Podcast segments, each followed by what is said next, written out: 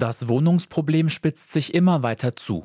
Das Ziel der Bundesregierung, pro Jahr 400.000 neue Wohnungen zu bauen, liegt in weiter Ferne. Die Bautätigkeit ist eingebrochen, die Zahl der Baugenehmigungen niedrig. Und es werden nur noch wenige Neubauten fertiggestellt.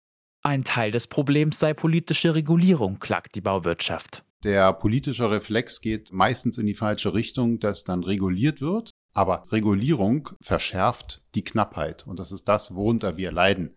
Wir müssen einfach ausreichend Wohnraum zur Verfügung stellen, dann regelt sich der Preis alleine runter. Wir haben einen Knappheitspreis und wir müssen diese Knappheit bekämpfen. Das sagt Sascha Nöske vom Immobilienberater Strategis. Gesetze und Regeln machen aus Sicht der Immobilienbranche das Bauen unnötig teuer.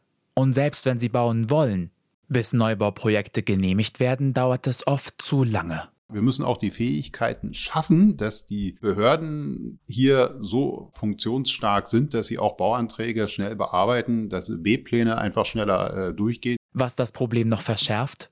Die Zinsen sind gestiegen. Dadurch ist die Baufinanzierung deutlich teurer geworden. Viele Menschen können sich deshalb gerade keine Immobilie leisten. Und auch für die Immobilienwirtschaft lohnt sich Bauen kaum noch. Um ihre Kosten zu decken, müssen sie oft sehr hohe Mieten verlangen. Und dadurch wird die Situation auf dem angespannten Mietermarkt Berlins noch schwieriger. Doch es gibt Ideen dazu, wie sich die Lage bessern könnte.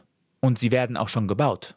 Wohnen im Speckgürtel, aber mit guter Infrastruktur. Damit die stimmt, gibt es Firmen, die gleich ganze Neubau-Kieze am Stadtrand gründen.